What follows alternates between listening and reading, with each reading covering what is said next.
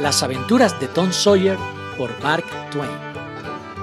Capítulo 28. Tony Hawk se aprestaron aquella noche para la empresa. Rondaron por las cercanías de la posada hasta después de las nueve, vigilando uno el callejón a distancia y el otro la puerta de la posada. Nadie penetró en el callejón ni salió por allí. Nadie que se pareciese al español traspasó la puerta. La noche parecía serena, Así es que Tom se fue a su casa después de convenir que si llegaba a ponerse muy oscuro, Hawk iría a buscarle y maullaría, y entonces él se escaparía para que probasen las llaves. Pero la noche continuó clara, y Hawk abandonó la guardia y se fue a acostar en un barril de azúcar vacío a eso de las doce. No tuvieron el martes mejor suerte y el miércoles tampoco, pero la noche del jueves se mostró más propicia. Tom se evadió en el momento oportuno con una maltrecha linterna de hojalata de su tía y una toalla para envolverla. Ocultó la linterna en el barril de azúcar de Hawk y montaron la guardia. Una hora antes de medianoche se cerró la taberna y sus luces, únicas que por allí se veían, se extinguieron. No se había visto al español, nadie había pasado por el callejón. Todo se presentaba propicio. La oscuridad era profunda. La perfecta quietud solo se interrumpía de tarde en tarde por el rumor de truenos lejanos. Tom sacó la linterna, la encendió dentro del barril, envolviéndola cuidadosamente en la toalla, y los dos aventureros fueron avanzando en las tinieblas hacia la posada. Hawk se quedó de centinela y Tom entró a tientas en el callejón. Después hubo un intervalo de ansiosa espera que pesó sobre el espíritu de Hawk como una montaña. Empezó a anhelar que se viese algún destello de la linterna de Tom. Eso le alarmaría, pero al menos sería una señal de que aún vivía su amigo. Parecía que ya habían transcurrido horas enteras desde que Tom desapareció.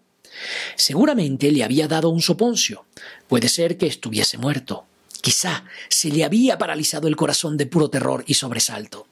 Arrastrado por su ansiedad, Hawk se iba acercando más y más al callejón, temiendo toda clase de espantables sucesos y esperando a cada segundo el estallido de alguna catástrofe que le dejase sin aliento.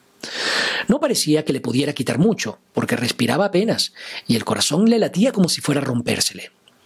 De pronto hubo un destello de luz, y Tom pasó ante él como una exhalación. ¡Corre! le dijo. ¡Sálvate! ¡Corre! No hubiera necesitado que se lo repitiera. La primera advertencia fue suficiente. Hawk estaba haciendo 30 o 40 millas por hora para cuando se oyó la segunda. Ninguno de los dos se detuvo hasta que llegaron bajo el cobertizo de un matadero abandonado en las afueras del pueblo. Al tiempo que llegaban, estalló la tormenta y empezó a llover a cántaros. Tan pronto como Tom recobró el resuello, dijo Hawk ha sido espantoso. Probé dos llaves con toda la suavidad que pude, pero hacían tal ruido que casi no podía tenerme en pie de puro miedo. Además, no daban vuelta en la cerradura.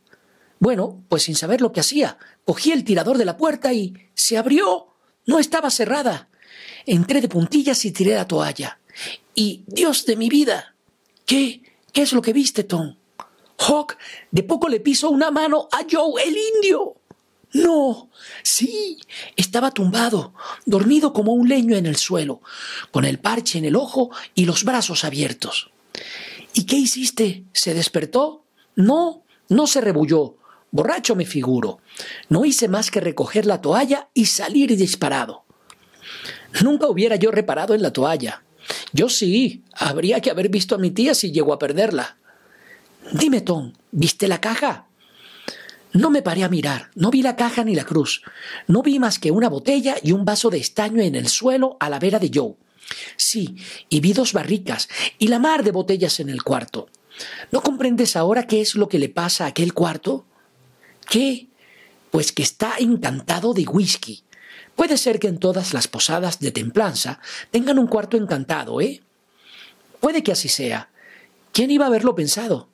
Pero oye, Tom, Ahora es la mejor ocasión para hacernos con la caja. Si yo el indio está borracho. ¿De veras? Pues haz la prueba. Hawk se estremeció. No, me parece que no. Y a mí también me parece que no. Una sola botella junto a Joe no es suficiente. Si hubiera habido tres, estaría tan borracho que yo me atrevería a intentarlo.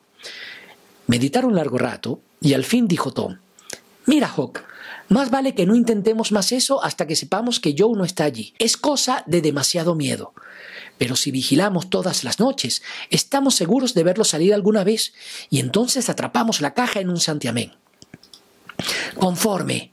Yo vigilaré todas las noches, sin dejar ninguna, si tú haces la otra parte del trabajo. Muy bien, lo haré.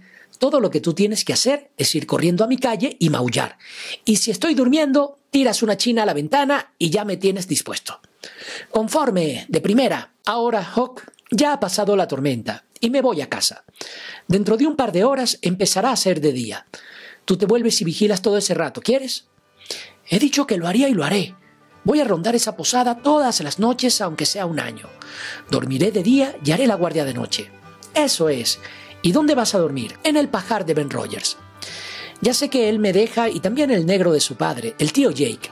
Acarreo agua para el tío cuando la necesita y siempre que yo se lo pido, me da alguna cosa de comer si puede pasar sin ella. Es un negro muy bueno, Tom. Él me quiere porque yo nunca me doy importancia con él. Algunas veces me he sentado con él a comer, pero no lo digas por ahí.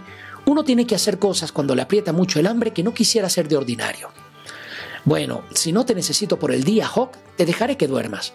No quiero andarte fastidiando.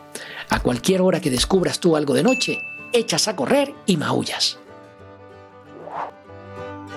Si llegaste hasta acá, me gustaría invitarte a que te unas como miembro de mi canal de audiolibros. Con un pequeño aporte mensual, podrás ayudarme a hacer más y mejores videos. En la descripción te dejo más detalles sobre cómo puedes colaborar. Y desde ya, muchas gracias por tu aporte.